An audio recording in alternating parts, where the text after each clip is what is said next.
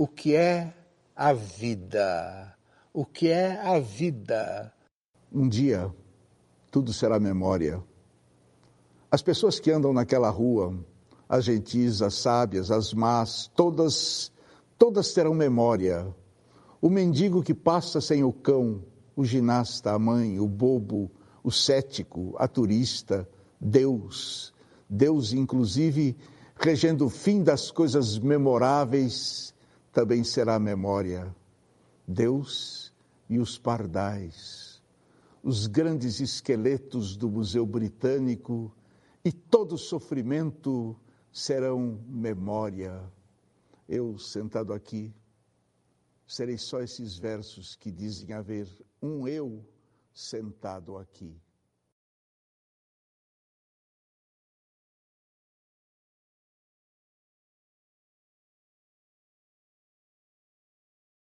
Agora a gente poderia começar a entrar na pesquisa de vocês. É muito de vocês falarem agora, a gente vai ficar quietinho. É, eu ouvi porque a gente leu ele ontem, assim, foi muito importante. Eu, eu fiz questão de ler tudo, eu reli muitas vezes, eu uhum. confesso que a conclusão eu li só uma vez, mas o restante eu consegui pegar um pouco, fiz anotações. Só que eu quero que vocês falem sobre isso e que quando vocês falar sobre a pesquisa, vocês falam da relação, como foi o ato de pesquisar, como que a pesquisa influenciou em vocês, porque depois que vocês fizeram essa pesquisa, teve alguma mudança na, no, na maneira de você ver a cidade, assim, assim, porque eu de ler o trabalho, eu já absorvi coisas novas, assim, sabe?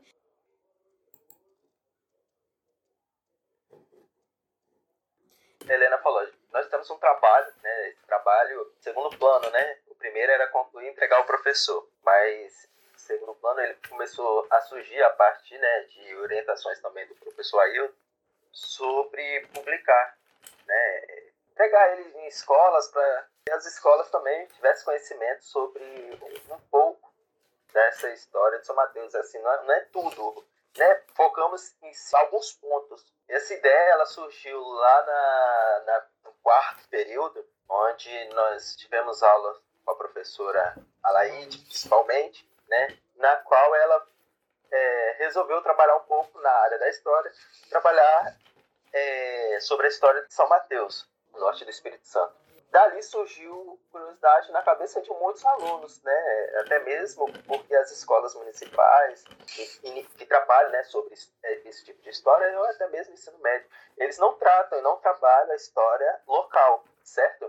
É, São Mateus é uma cidade riquíssima na área da história, e até mesmo a nossa universidade hoje ela peca não ter o curso. Né? É, muitos daqui tendem a fazer e acabam indo para as universidades particulares sendo que dentro da nossa escola tem vários doutores que tratam e trabalham sobre esse assunto. Desde ali, é, então começar a fazer uma pesquisa né, histórica sobre a cidade de São Mateus. A princípio ficaríamos nessa parte, sobre a pesquisa histórica, certo?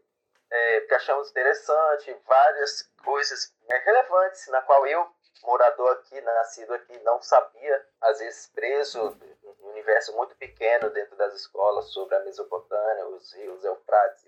Não tinha esse conhecimento daqui. É, ao falar sobre isso, o professor Ailton passou para nós sobre é, livros que ele tinha sobre fotografias e começou a dar algumas ideias né, ao passar. E deu alguns exemplos para nós sobre esses livros fotográficos. E daí então surgiu a ideia de fazer a pesquisa e, através dessa pesquisa, é, atribuir fazendo esse livro, colocando ali QR codes em cada imagem e ali as pessoas pudessem pesquisar. Para o livro não ficar extenso, questão da leitura, ficar mais na leitura visual, que é uma leitura através das imagens, que conta uma história lindíssima. E ali a questão da curiosidade, o QR Code ali em cada página, né, na parte inicial de cada assunto, de cada tema, exemplo, nesse livro a gente trabalha lá sobre igrejas, cemitério, ruas, né, as pavimentações que aconteceram aqui, sobre o mercado. Conta a história de cada uma delas. E assim, temos fotos, as fotos é voltadas para isso, não são fotos que você olha assim e fala, nossa, que interessante, olha como é que era, ou como que ficou e tal. é, muitas delas são fotos assim, meio que aleatórias, que a gente conseguiu muitas fotos, mas de muitas fotos poucas foram utilizadas para o que a gente de fato precisava, sabe? É, essas fotos nós conseguimos ela com é, Eliezer Nardotto, através de uma visita né, que nós fizemos ele, a Josi e a Helena, recebeu a gente muito bem. E ele, assim, no acervo dele, é, ele tem muito conteúdo, muita imagem, fotos, coisas de São Mateus. Né? Ele também não conseguiu é, passar muita coisa para nós, porque muitas delas ele ainda está trabalhando em cima, coisas que ele, segundo ele, iria publicar, né? Pensa em criar um site e publicar todas as fotos que ele tem lá nesse portal para que todo mundo tenha acesso e ele acha isso interessante, mas não passou para nós. Então, assim, uhum. enfim, nós temos fotos. Exemplo, muitas delas foi, vieram de autores desconhecidos. peguei na, na, na, plataforma Facebook, né, que fala sobre São Mateus Antigo. Sim. E lá, post, no, né, nos, em setembro, começaram a publicar várias fotos. Entendeu? Então, assim, é, por mim, estaria em domínio público, todas elas todas, sem exceção. Esse é o primeiro pensamento nosso, lá do nosso trabalho, seria isso, pegar os pontos turísticos de São Mateus, fotos antigas e atuais. Esse era o primeiro objetivo lá, quando eu tive a ideia, a minha ideia era essa. Na prática, os pontos turísticos, né, que seria o Porto, a Igreja Velha, a Matriz São Benedito, né, o museu e a Piquinha, pois fotos antigas dela, fazer comentário quando surgir tudo mais e mostrar como elas estariam hoje. E depois trazer também presente alguns pontos turísticos que são mais recentes, mas que eu percebo que chega ônibus aqui para em frente, como por exemplo, de conhecer a Catedral de São Mateus, porque é uma, uma catedral diferente, ela é construída em formato de tenda, pautado no texto bíblico, né? Deus é, é, é, é, criou, como é que fala, esqueci a falar, só tem, uma, só tem entre nós, então a ideia é tão alta. Tem o mercado municipal também, né? Que tinha no Porto, foi destruído, e aí construiu cá. Então, assim, o início seria isso. Mas aí, como disse o Gustavo, diante da ideia do professor, a gente já fez outro tipo de trabalho, entendeu? Essas fotos, por exemplo, que eu te passei do cemitério, eu creio que tem elas lá no, no, no, livro né, que a gente fez. Então, uma das fotos é essa aí. E eu posso te passar que eu tirei do Facebook, né, umas fotos dos, não sei se interessa, mas dos coronéis que daqui de São Mateus. Tem, por exemplo, aqui uma foto do coronel Antônio Rodrigues da Cunha, que é o barão do Aimorés, tá entendendo? Aí tem a fonte, tem a divulgação, quem divulgou. Esquece isso aí. O Gustavo encontrou a foto antiga da família Xizambó, nem sei se Zambó Martins aí e tudo. Então, em relação à pesquisa, foi interessante, porque a gente começou a procurar pessoas que pudessem contribuir com esse trabalho. Além dos historiadores que a gente teve, né, que foi o caso do Maciel, a gente procurou pessoas, moradores antigos, né, que, que pudessem contar um pouco da história também do passado, porque os historiadores, eles falam mais naquela parte dos interesses, do desenvolvimento, alguma coisa assim. E aí eu falei assim, eu queria ver a história de algum morador. E aí me falaram de uma senhora acho que ela foi professora de São Mateus, não tenho certeza, a dona Madalena Carlinhos, uma senhorinha de uns 80 anos, muito legal, me acolheu assim via telefone, muito bem. Então, aí ela falou bem assim para mim, ela mandou um áudio para mim falando bem assim, eu achei muito interessante, porque a gente desconhece essa realidade de São Mateus, né? Porque hoje a gente tinha recentemente a Praça da Rodoviária, onde tinha divertimento, e hoje já não, não existe mais.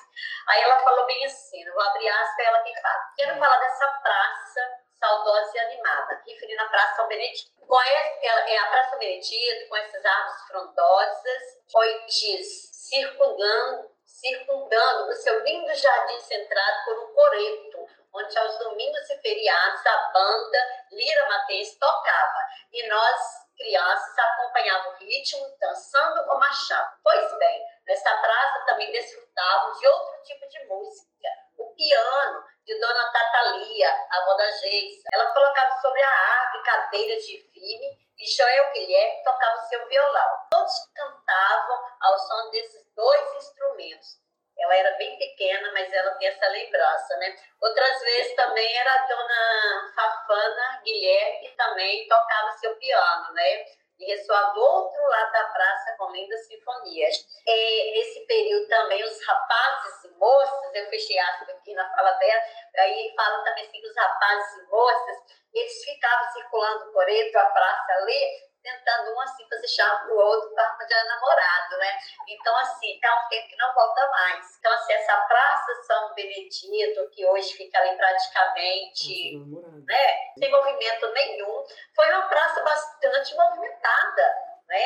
Alguns anos atrás. Então, achei muito interessante ela falar que eles traziam para a rua seus pianos para tocar para todo mundo. A, quando Limatense ia lá tocar. Na educação, ela uhum. fala assim também que nos anos 40 só tinha escola nas Pereira, né? Era o ensino primário e algumas escolas singulares. No ano 50 que foi criado um ginásio estadual, Ceciliano Abel de Almeida.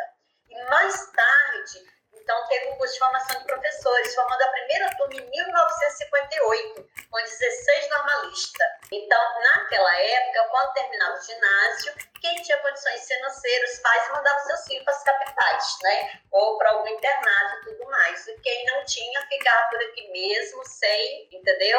É, é, encerrava o seu estudo, não tinha como continuar. Por causa dessas paquerinhas como a Praça dos Namorados, né? Você já, você já escutou alguém chamando Praça dos Namorados ou não? Porque algumas pessoas não, de São Mateus não sabem. Nunca ouvi. Eu sei pois que é. ali tem, perto de onde hoje tem a Caixa d'Água, que é a Praça dos Mirantes, né? Ali, Aí... assim, então ali eu via falar de namorado. Mas eu nunca ouvi esse nome, não. Ela também não comentou isso não, tá? E eu conversei com outras pessoas também, mais ou menos assim, que falaram por alto. Também ninguém comentou não, que tinha esse nome não. Ela só falou assim que os rapazes, moços, ficavam percebendo os rapazes, ficavam circulando por ele, né? Dando chance às moças também, para ver se arrumar um namorado. É, às vezes não... isso vem muito de questão histórica em um meio que se vive, né? Talvez um grupo de pessoas é, ao chamar ali de Praça dos Namorados, é, referente aos eventos que havia ali, e ficou batizado naquele, naquele, naquela época, aquele certo grupo, assim, né, a Praça dos Mirantes, né, é conhecida ali o pessoal também, a Praça dos Namorados. É, mas isso não é assim a caixa d'água, não, Cana São Benedito, eu não ouvi falar não. A minha mãe já me destina lá como Praça dos Namorados. Aí um dia eu tava conversando com o Jenny e tipo, teve até uma confusão de comunicação, porque eu falei Praça dos Namorados e ela não entendeu que era lá. Ela entendeu também que era onde é que a dona Helena tá falando, que é a da caixa d'água. Aí teve esse, tipo, essa falha de comunicação, porque minha mãe e algumas outras pessoas agora chamam de, lá de praça de namorado, e não era assim antes, entende? Então, tipo, essa linguagem oral, essa memória da linguagem oral, como que vai se modificando também, né? E vai se perdendo, assim, essa conexão. Porque é... antes não era e agora umas pessoas acabam chamando e tal. Uma da, um dos fatos que a pesquisa de vocês chama atenção é, é a questão do tempo, tipo, ser um devorador mesmo, assim, das nossas memórias, né? E que como a gente perde isso e que como isso se modifica tão rápido. Esses hábitos antes, igual eu tenho recordação também que quando eu era mais nova em Minas, a gente ficava nas calçadas conversando, era um hábito natural pra gente. E que como rápido isso se modifica, assim, e, e através dessa pesquisa a gente consegue observar o, como que o convívio social da cidade mudou. Porque quando eu cheguei para São Mateus, eu também conseguia ir na pracinha e ficar lá conversando na pracinha da rodoviária e trocar. Hoje a gente já não tem isso, a pracinha é deserta, ali só fica moradores de ruas, assim, as pessoas não têm o hábito de ocupar os espaços públicos mais da cidade, né? E a gente consegue observar isso através da pesquisa de vocês. Um gancho na sua fala, gente. É, essa, essa relação conflituosa aí de ter o tempo como devorador de memória, né? É, na verdade, ela é trabalhada na nossa pesquisa a partir de dois autores. Né? Primeiro, na, na perspectiva de tempo que o Walter Benjamin ele, ele apresenta. É, por exemplo, a gente tem o Lovi faz a, uma interpretação do trabalho do Walter Benjamin que apresenta o Yetzai, tempo de agora, agora mesmo, na verdade, na tradução do alemão, que vai estar em contraposto com a ideia do Martin Buber, que é o Gegenwart, que é a ideia de presença. Então são esses dois autores, né, o, o Novi, na verdade, contrapondo esses dois autores, o Walter Benjamin e o Martin Buber, Mas a ideia que é abordada lá no, no, num dos primeiros livros que nós colocamos aí como referencial teórico foi o do Bund. Ele escreve um livro chamado O Livro de Ouro das Mitologias. Ele começa a falar daquela perspectiva meio cosmogônica dos gregos lá, de conceberem a relação que já era conflituosa, né? como eles concebiam essa relação conflituosa entre o tempo e a memória. Dentro dessa visão cosmológica, é, o tempo, Cronos, e, assim como Minemose, eram filhos das mesmas divindades, que eram Urano e Gaia. Então eles eram titãs, né? Cronos, um titã, e Minemose, uma titânia. Dentro dessa, dessa estrutura, Cronos, o, o, devorador dos seus filhos, né? o inexorável, aquele que não perdoa, que consome todas as coisas mesmo. Né? Se a gente for parar para pensar, tudo está fadado a, a ser perdido no tempo. Cronos, ele tudo devora. E Minemosine, que se constituía como uma fronteira, uma, uma, um, um reduto de, de resistência. Né? Mnemosine, que era a deusa da memória. E dentro de uma visão da, da, da cosmogônica mesmo, Mnemosine, ela passou nove noites com, com Zeus, um dos filhos de Crono. E nessas nove noites, nove meses depois, ela concebeu nove filhos. O primeiro seria Calíope, que era a responsável pelo surgimento da poesia épica. A segunda, Clio, que é a história. Uhum. Erato, poesia romântica. Euterpe, a música. Melpôneme, que concebe a tragédia, Polímnia, que, que vai estar relacionado à, à, ideia de hinos, cânticos, né? Terpe, é, é, a terpsícore, relacionado às danças, Thalia, relacionado à comédia, e Urânia, que está associado à astronomia. Então, perceba, é, é interessante a gente perceber, desde tempos remotos, a relação entre tempo e a memória como resistência a tudo que o tempo subjuga. E a relação da memória com a história, ela é bem, bem afinada, está é, bem relacionada. São, são ideias que não se dissociam, né?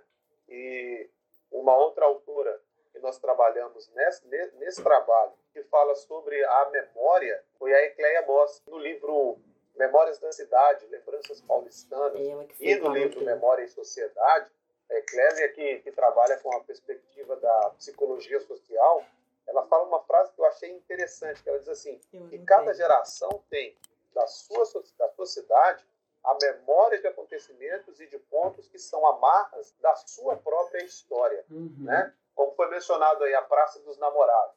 Embora não fosse uma questão de consenso, como o Gustavo mesmo disse, esse é um ponto da cidade que, que esteve amarrado a uma história de algumas pessoas e que se tornou referência para elas.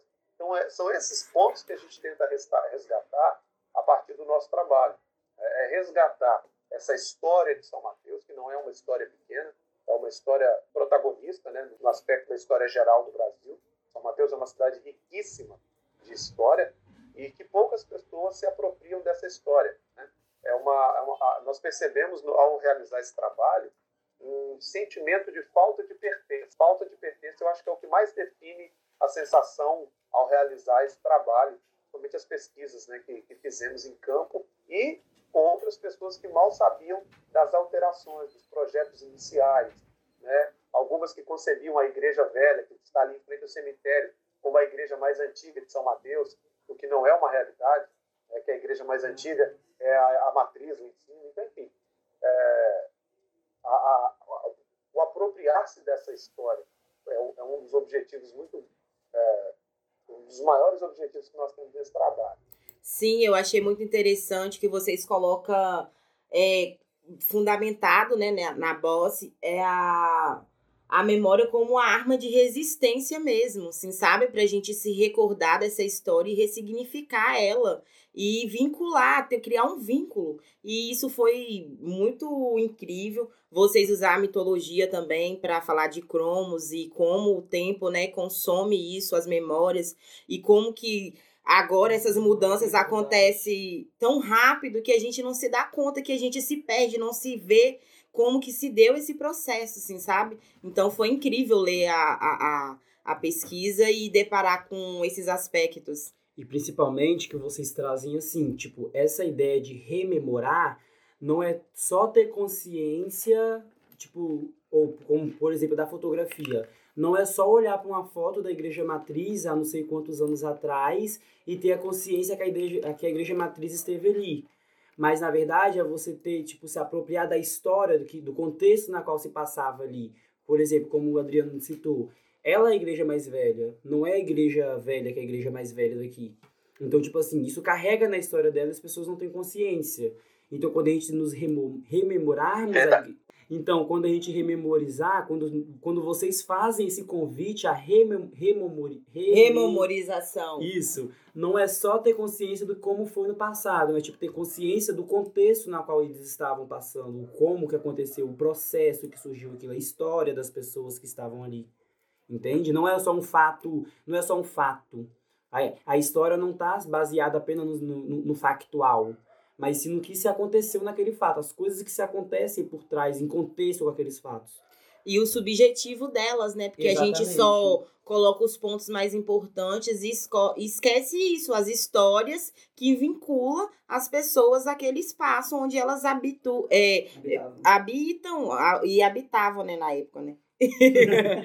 sobre isso, vocês passaram sobre a questão da história, né? Essa questão de igreja mais velha, igreja mais nova é, que de acordo com a gente vai fazendo, foi fazendo o trabalho, é, são histórias que a gente vai ouvindo, tenta imaginar como se estivesse acontecendo ali, estando presente, né? E dentre outros momentos que a gente vai descobrindo, igual a igreja São Benedito, né? A igreja São Benedita, ela, ela foi construída na época pelos jesuítas, né? E ela era chamada de Capela Nossa Senhora do Rosário. Né? E só no início lá do século XX, que ela veio ser conhecida como é, Igreja São Benedito.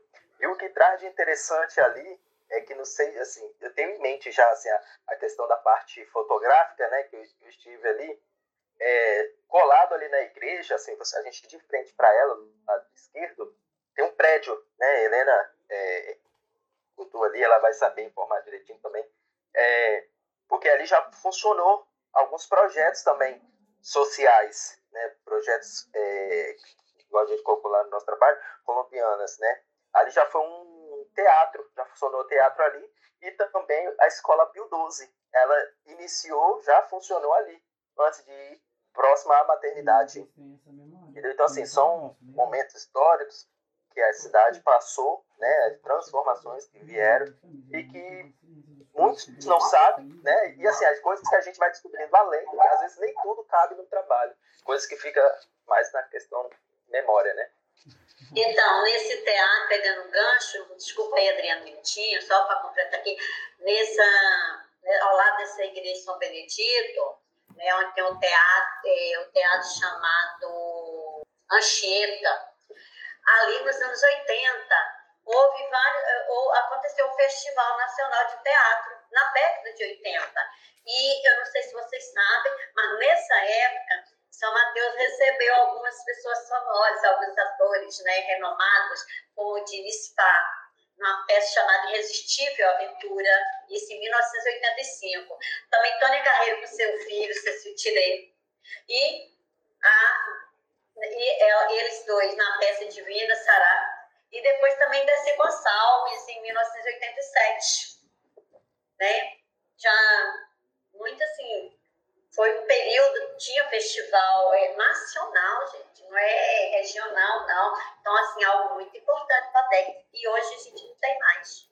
E acontecia ali, ao lado da, da igreja São Benedito. E só fundamentando a, aquela questão, ou todo o nosso trabalho, ele, ele, ele visa né, fazer um resgate histórico do município. A gente trabalha direto com a história do município. Só que é um resgate histórico a partir da memória. Então, eu acredito que seja necessário, importante, fazer uma distinção entre história e memória. O Saulo Goulart, que é doutor e mestre em história na Unicamp, ele faz uma distinção entre história e memória, é, dizendo que, obviamente, elas não são a mesma coisa, mas a história se apropria do produto da memória e instrumentaliza a memória para, então, realizar o seu trabalho de campo, né? a partir das pesquisas e tudo mais, de tudo que as pessoas é, é, se lembram, pesquisas documental, enfim. E a história e a memória, elas estão em constante diálogo, dialogam constantemente. Porém, fazer um trabalho como esse, baseado apenas nas memórias das pessoas, como nós falamos lá no início, né? houve é, entrevistas de campo, nós conversamos com parentes do Amocim Leite, conversamos com outras pessoas né, proeminentes aqui da, da nossa região, é, basear um trabalho como esse só na memória é, dá uma, um ar de, de edificar em terreno arenoso, porque a, menor, a memória ela é fundamental, mas também ela, como uma habilidade em si, ela é sujeita a falha, a indefinições, é, a constantes reformulações. Né? A gente julga lembrar de uma coisa que, na verdade, o fato se deu de uma forma diferente. Então, é por isso que, nesse, nessa pesquisa, a gente também, é, ao trabalhar com foto, nós desejamos trazer para ela, né? nós quisemos trazer para ela, é, o, o Boris Kozoi, que é um professor da USP de, artes e também fotógrafo, escreveu um artigo que eu acho fantástico, né, que está numa revista também, num periódico, chamado O Relógio de Hiroshima, reflexões sobre os diálogos e silêncios das imagens. E a partir do que ele nos diz, ele traça na, no artigo dele uma ideia dizendo que quando o homem inventou a máquina fotográfica, ele já tinha inventado uma máquina do tempo. Caralho, e a máquina fotográfica ela tem esse poder paralisar o relógio, de paralisar o tempo, de imortalizar uma cena. E, e, essa imortalização ela não se dá de uma forma é, não ideológica, porque quem o faz, faz com uma ideia, quem o faz, faz com um sentimento. Né? Então, ele, ele, ele traça esse diálogo entre o silêncio das imagens né? uhum. e, e, e as reflexões a partir disso, tomando por base o trabalho de um outro fotógrafo, fotógrafo, fotógrafo japonês, o Izuki Yamahata, que foi chamado pelo, pelo governo japonês para tirar foto da cidade de Hiroshima logo depois do bombardeio, no dia 6 de agosto de 1945, né, que ocorreu aí no final da Primeira Guerra Mundial. Então, é, é, é ele fala sobre essa, essa riqueza da foto, que através da foto a gente pode representar um objeto ausente e nós podemos fazer essa representação perpetuamente. Né? E uma frase dele que me chama a atenção é a seguinte, que é este o tempo da representação que perpetua a memória na longa duração, a partir da fotografia, é o que ele está dizendo. Com os contentes petrificados, temos a memória sempre disponível, uma possibilidade consistente de recuperarmos um fato. Por isso que o nosso trabalho ele se dá a partir desse resgate histórico mas com fotografias. Né? Uh, poucas pessoas sabem que ali no Porto, antigamente, havia um chafariz. E o Gustavo, segundo o que ele nos disse, né, o pai dele tinha um drone muito antigo e tirou uma foto do alto. e tirou uma foto. tirou uma foto dali de cima, né, uh, do, do Porto, há muitos anos atrás, com um chafariz. Hoje, se a gente vai visitar não, há esse trabalho. E, mas as pessoas lembram do porto como a grande entrada, né? E, e obviamente, é, o, é, é, a história do porto o local de entrada em massa de escravos no Brasil. Né? Eles, por ali, ganhavam a colônia. Né? Então, são várias memórias que se perderam no tempo. Ei. E uma das grandes dificuldades Adriano. é documental. É, como você entrou nesse assunto aí, vocês poderiam falar um pouco como se deu, assim, a, a, chegada, a chegada, o desenvolvimento de São Mateus, né? Porque vocês colocaram no trabalho de vocês um, um estudo sobre o Vasco Fernandes Coutinho, que